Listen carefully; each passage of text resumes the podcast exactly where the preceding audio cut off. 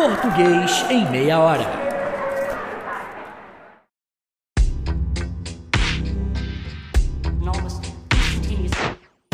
Oi, eu sou o professor Manga, me recuperando de uma gripe daquelas, e você está ouvindo o Português em meia hora. Eu acredito que você já conhece e deve ter ouvido várias vezes os versos que eu vou ler a seguir. Quem escreveu essa estrofe foi o Fernando Pessoa, no seu livro chamado Mensagem. O poema em questão se chama Mar Português. Abre aspas. Ó mar salgado, quanto do teu sal são lágrimas de Portugal. Por te cruzarmos, quantas mães choraram, quantos filhos em vão rezaram, quantas noivas ficaram por casar, para que fosses nosso, ó mar. Fecha aspas.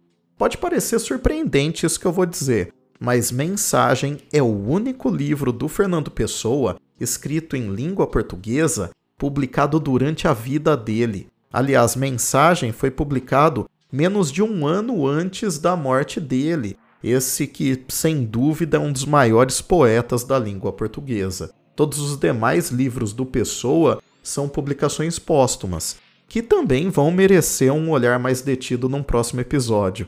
Aliás, eu tô feito político em campanha, prometendo temas para episódios futuros, mas eu vou cumprir, hein? É, quem se debruça um pouquinho sobre a história de Portugal vê que entre o magnífico Portugal das grandes navegações e o paizinho acanhado do início do século XX, que é quando o pessoa está escrevendo, né? Existe um enorme abismo.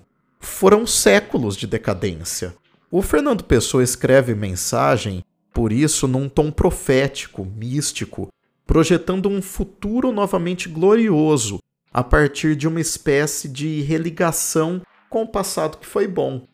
Certamente a gente vai falar mais de Pessoa e dos seus heterônimos aqui no podcast, mas eu trouxe esses versos do Mensagem por um outro motivo, menos literário, menos poético e mais estilístico, mais gramatical. Então, se liga nos dois primeiros versos de novo. Ó mar salgado, quanto do teu sal são lágrimas de Portugal. Quando o poeta diz mar salgado, isso não parece estranho para você? Quer dizer, todo mar é salgado, não é? Tem mar que é até mais salgado, tipo o Mar Morto, por exemplo, que na verdade não é mar, é um lago de água salgada, onde as pessoas vão nadar e boiam sem fazer esforço. Você já deve ter visto isso né, na TV, na internet.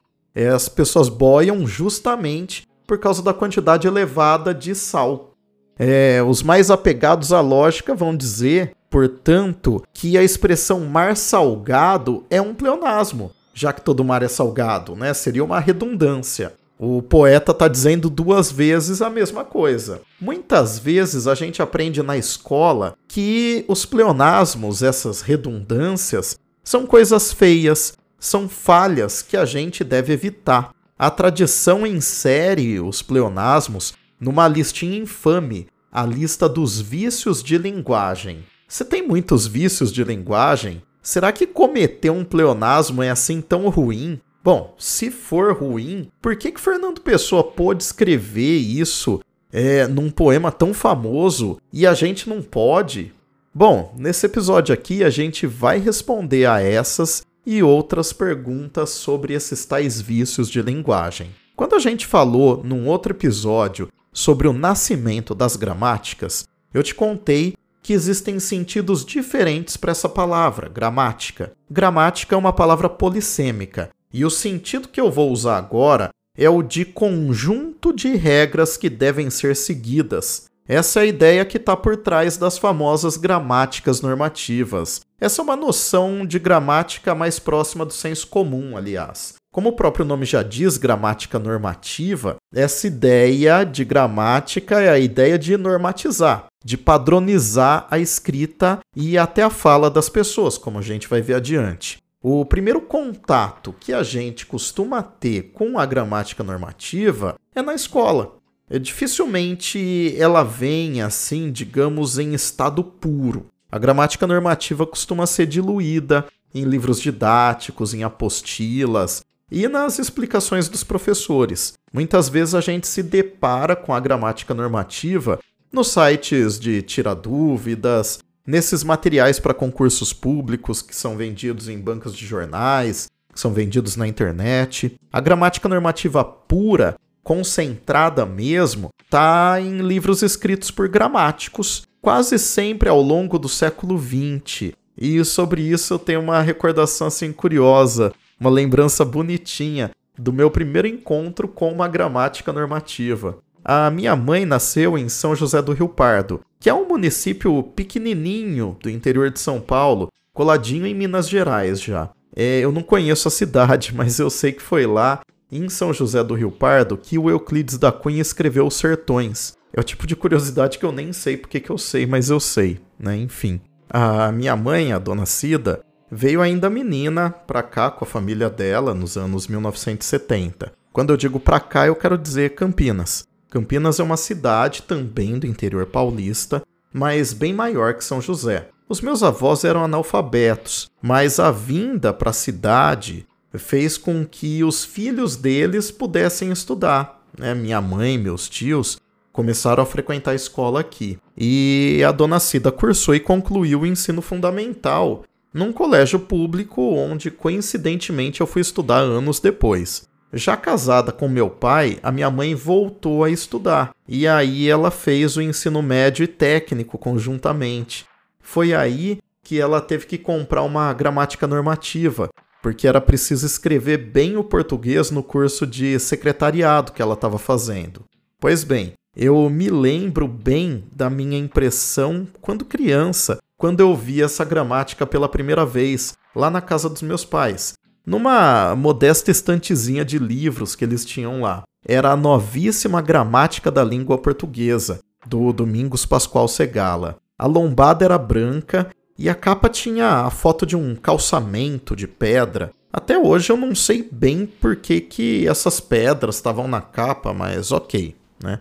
Como a minha mãe já tinha comprado esse livro de segunda mão, o título Novíssima parecia meio irônico, né? Porque Afinal, as folhas estavam super amareladas, a encadernação estava soltando. É, eu tenho esse livro até hoje aqui guardado. É, ele tem páginas bem grossas, né? E eu folheava com muito cuidado, com medo de rasgar, de desmanchar na minha mão. É do Domingos Pascoal Segala que eu vou retirar a definição de vício de linguagem que vai guiar a gente nesse episódio. Abre aspas. Vícios de linguagem são incorreções e defeitos no uso da língua falada ou escrita originam-se do descaso ou despreparo linguístico de quem se expressa. Fecha aspas. Cara, eu acho essa definição pesadíssima. É, tem algumas coisas que chamam a minha atenção e, e eu vou enumerar, né? Primeiro, o gramático aqui situa a jurisdição da gramática para além do texto escrito, né? é, que costuma ser onde a tradição gramatical habitualmente reina. É, quando ele diz que o vício de linguagem é a incorreção, o defeito uh, no uso da língua escrita ou falada, sem nem delimitar o gênero textual em que se dá interação linguística, ele está sendo bastante taxativo. Né? Nada de novo para um gramático do século XX, claro. É, outra coisa que me chama a atenção também, um outro fator que também desperta bastante atenção, está na segunda parte. Os vícios de linguagem se originam do descaso ou despreparo linguístico de quem se expressa. Então, para esse autor, o vício de linguagem decorre quer voluntariamente do desdém, do pouco caso de quem fala ou escreve, quer da incapacidade de fazer diferente, porque não tem preparo para tal. Ambas as possibilidades jogam a paçoca no colo do usuário da língua, que não pode nem se desculpar, né, dizendo que não sabia que estava errando. Os vícios de linguagem são a seção mais normativa das gramáticas normativas. Eu escolhi o Domingos Pascoal Segala, mas podia ter selecionado tantos outros autores que fazem o mesmo juízo de valor sobre a língua de quem fala ou escreve. É como se, além do julgamento inexorável das pessoas a quem a gente se dirige, a gente também é, tivesse submetido a uma moral linguística que define como viciosas e não como virtuosas certas formas de expressão. A, a gente poderia começar exemplificando esses tais vícios de linguagem pelo famigerado barbarismo. O mesmo Segala define barbarismo como emprego de palavras erradas relativamente à pronúncia, forma ou significação.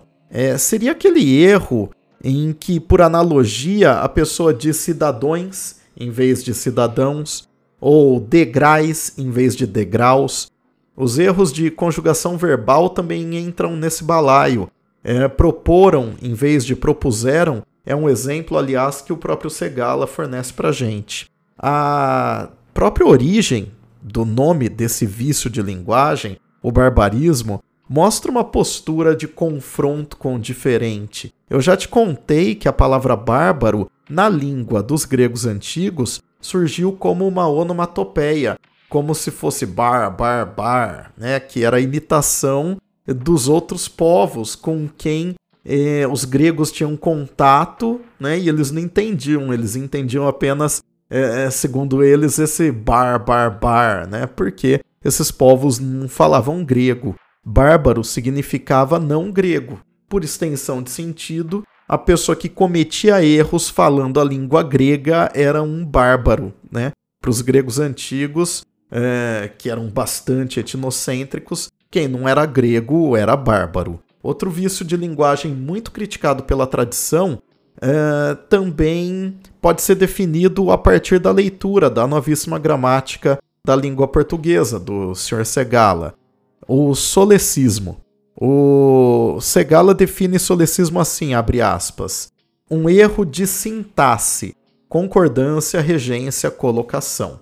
Ele dá alguns tantos exemplos para gente e eu gosto desse exemplo aqui, né? Eu lhe estimo. Segundo a regência verbal vinculada à tradição gramatical, quem estima, estima alguém, né? É um verbo transitivo direto.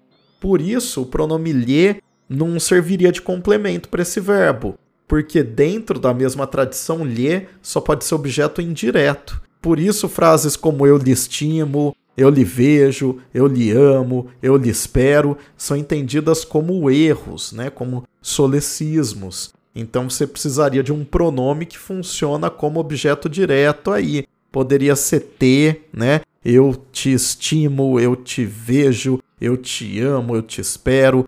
Poderia ser o ou a, né? É, eu o estimo, eu a vejo, eu a amo e assim por diante. Claro que esses vícios não foram inventados pelos gramáticos brasileiros do século XX. A recentemente falecida esplêndida linguista Maria Helena de Moura Neves mostra na sua obra importantíssima chamada Vertente Grega da Gramática Tradicional como os gregos já tinham lançado as bases para essa tradição. Abre aspas. Diógenes Laércio cita livros de Crísipo que tratam do problema do consenso, aproximadamente aquilo que hoje chamamos norma linguística. Insistem os estoicos nas qualidades da linguagem: clareza, concisão, conveniência, propriedade e, especialmente, helenismo, isto é, o uso da expressão autenticamente grega, não comprometida pelo elemento estranho. Fecha aspas calma aqui, para entender essa citação que eu fiz, eu preciso te contar quem são duas pessoas. O Diógenes Laércio é um historiador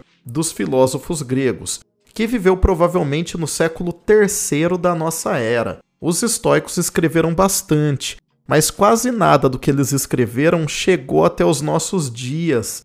Então, assim, aquilo que foi escrito lá no século II, no século III antes de Cristo, se perdeu. Muito do pouco que a gente sabe dos estoicos gregos se deve a relatos posteriores, como os do Diógenes Laércio. Agora, esse tal Crísipo mencionado pelo Diógenes Laércio é o cara que vai interessar para a gente aqui. O Crísipo, cujos livros tratam da questão que hoje a gente chamaria de norma linguística, era um filósofo estoico. Os estoicos fizeram muitas reflexões a respeito da língua, antes mesmo da invenção da gramática propriamente dita, obra do filólogo alexandrino Dionísio Trácio, lá do segundo século antes de Cristo, como a gente já discutiu num episódio passado. A gente vai falar melhor sobre esses filósofos estoicos e a percepção sobre língua e linguagem e como esse modo de ver as coisas pode ser encontrado também nos gramáticos modernos. E claro, a gente vai voltar a falar do Fernando Pessoa e do seu pleonasmo. Mas isso tudo é já já, no nosso próximo bloco, porque agora a gente precisa fazer uma pausinha. Segura um minutinho aí, que logo logo a gente tá de volta. Imagina que legal se você pudesse se informar ao mesmo tempo que se entretém. Imagina acumular conhecimento enquanto você faz o cardio na academia ou as compras no supermercado. Se num dia desse para aprender geografia, no outro dia português, depois história e biologia, ia ser bem legal, né? Já pensou aulas de inglês de graça e a oportunidade de entender melhor astronomia de um jeito descomplicado? É quase inacreditável, mas o projeto Educação em Meia Hora já existe e tá aí ao toque dos seus dedos. Tá esperando o quê? Vem com a gente aprender todo dia.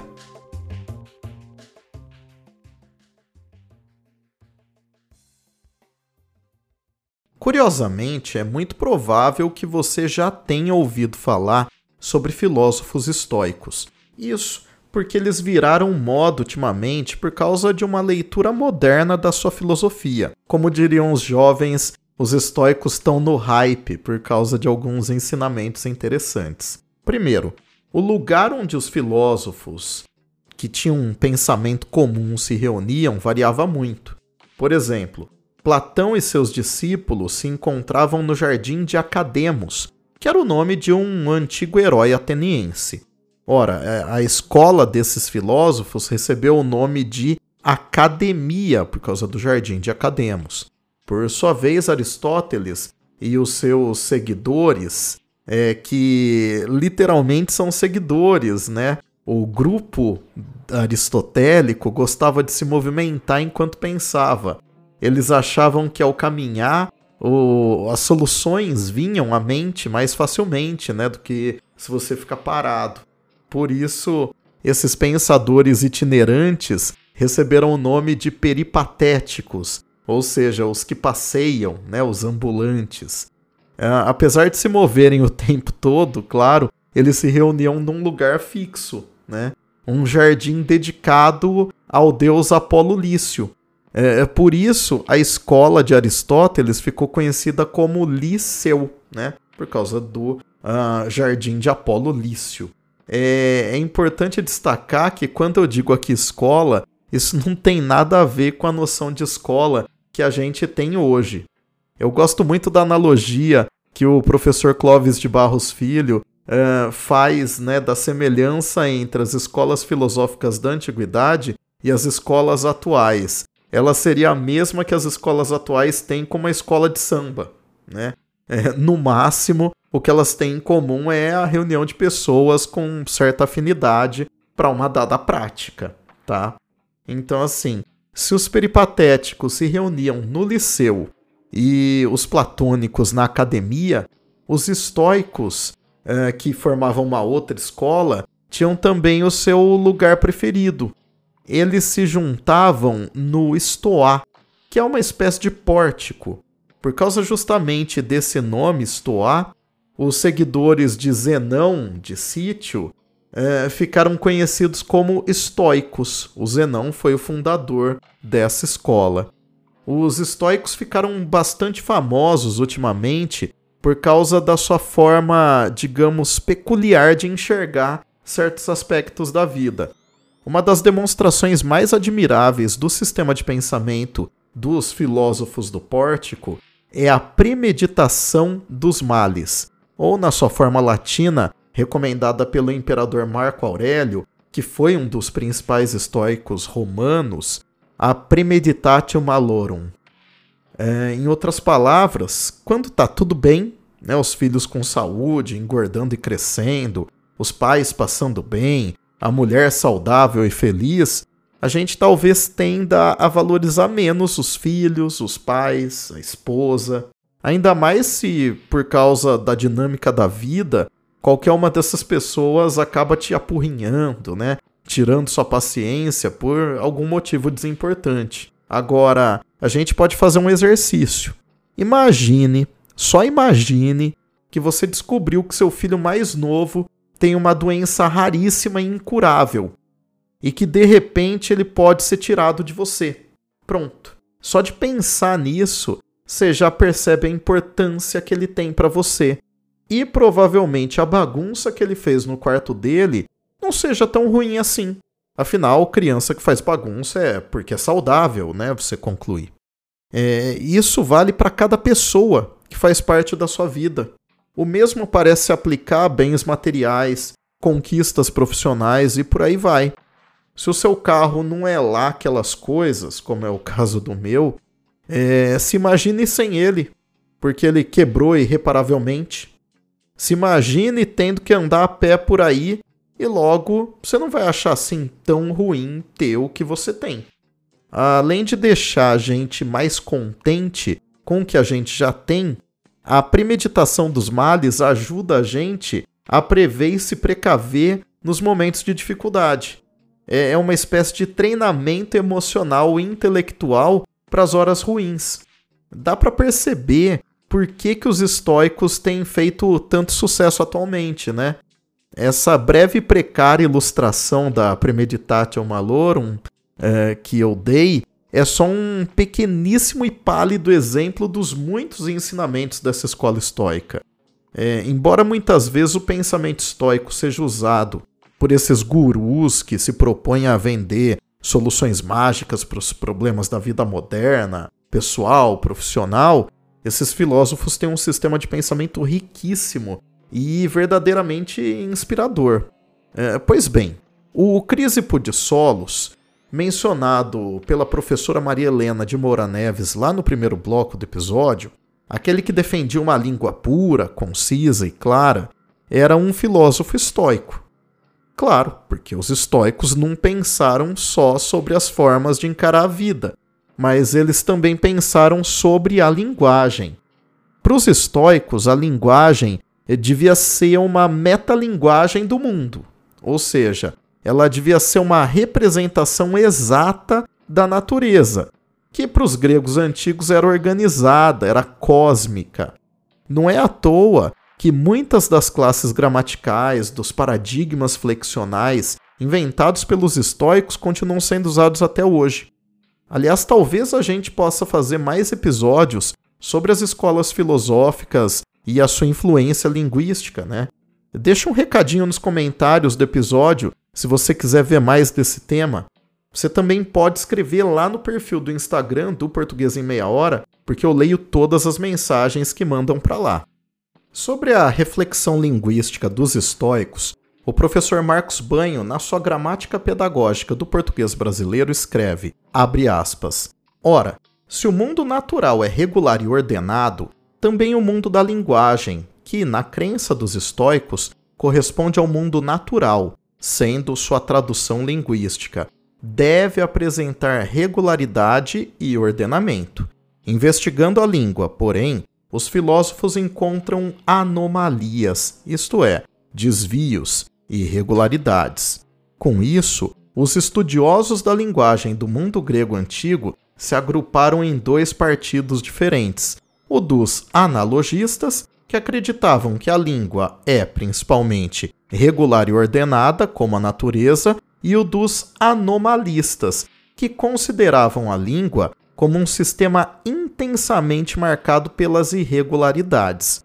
Para os analogistas, as formas irregulares se devem à perversão da relação direta entre linguagem e natureza. Fecha aspas. A disputa entre anomalistas e analogistas foi vencida por estes últimos. Prevaleceu entre os estoicos a ideia de que a língua é um sistema de regularidades e o que foge a esse sistema deve ser mantido sob controle, como os verbos irregulares, ou então deve ser exterminado da língua, como os vícios de linguagem. Então é possível traçar uma linha direta entre a atitude de gramáticos tradicionais como Domingos Pascoal Segala e o pensamento linguístico dos estoicos que viveram há dois milênios. Um dos grandes gramáticos brasileiros, um dos mais cultuados pela tradição normativista, é o Napoleão Mendes de Almeida. Ele foi um autor que teve posicionamentos muitas vezes reacionários e até contrários às ciências da linguagem. O Napoleão Mendes de Almeida escreve o seguinte, num livro seu importantíssimo para a gente é, entender o pensamento da tradição gramatical brasileira. Esse livro é chamado Dicionário de Questões Vernáculas.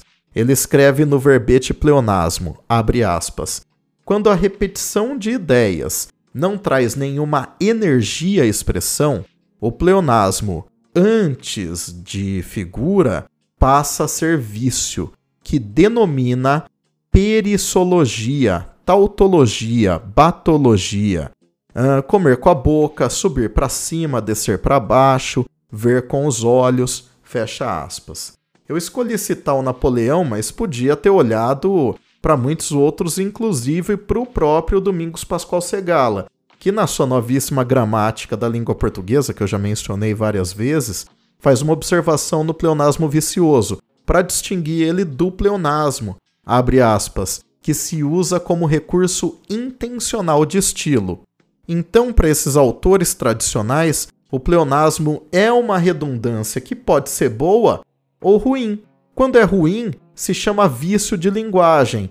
Quando é bom, é uma figura de linguagem. É, é muito interessante que em todo esse tempo que eu tenho de sala de aula, eu sempre vejo que os alunos atribuem uma conotação muito ruim, muito pejorativa ao termo pleonasmo. Tanto que quando eu vou explicar que existe uma figura de linguagem chamada pleonasmo, muita gente torce o nariz, pergunta se é certo escrever desse jeito. É como se a gente fosse treinado pela escola é, a produzir sempre textos supostamente mais enxutos, mais secos, que digam o que é estritamente necessário, silenciando o resto. Dito de outra forma, é como se os alunos e ex-alunos, porque talvez você que já saiu da escola faz um tempo também se sinta assim, é como se os alunos e ex-alunos fossem treinados para encontrar figuras de linguagem nos textos dos autores famosos, sem ter direito de usar essas mesmas figuras nos seus próprios escritos, porque afinal as figuras de linguagem são coisa de escritores renomados. Assim, o, o que é, restaria para gente, né, meros mortais, seria evitar os vícios de linguagem nos nossos textos, caçando esses defeitinhos com lupa. Não sei se você já reparou que no imaginário de muita gente o professor de português é o chato que fica caçando errinho, né? olhando ali os detalhes dos textos falados e escritos por outras pessoas. É, agora, voltando lá para os versos do Fernando Pessoa, com os quais a gente abriu esse episódio aqui, parece óbvio que o pleonasmo empregado pelo poeta é, claro, uma figura de linguagem e não um vício. Olha só. Ó mar salgado, quanto do teu sal são lágrimas de Portugal. Os mares são sim salgados, claro, todo mar é salgado. Mas o mar interpelado pelo eu lírico, personificado pelo vocativo, que na retórica costuma se chamar de apóstrofe, esse mar, que na verdade é o próprio Oceano Atlântico, não tem em si apenas o sal que lhe é natural. A esse sal naturalmente marinho também se juntou o sal das lágrimas dos portugueses, que durante séculos, desde as grandes navegações, foram derramadas abundantemente no mar. O poeta continua: Por te cruzarmos, quantas mães choraram, quantos filhos em vão rezaram, quantas noivas ficaram por casar, para que fosses nosso, ó mar. Ao fim de tantas lágrimas, o mar se rendeu aos portugueses, se tornou deles, assim como os romanos fizeram do Mediterrâneo o seu Mare Nostrum. É isso.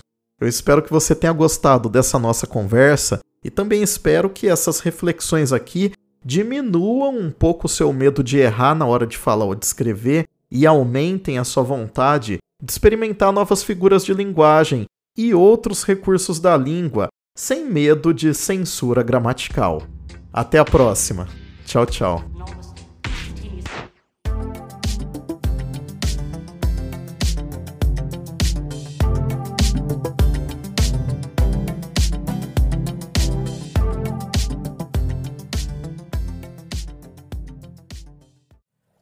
Editado por Mil Media Lab.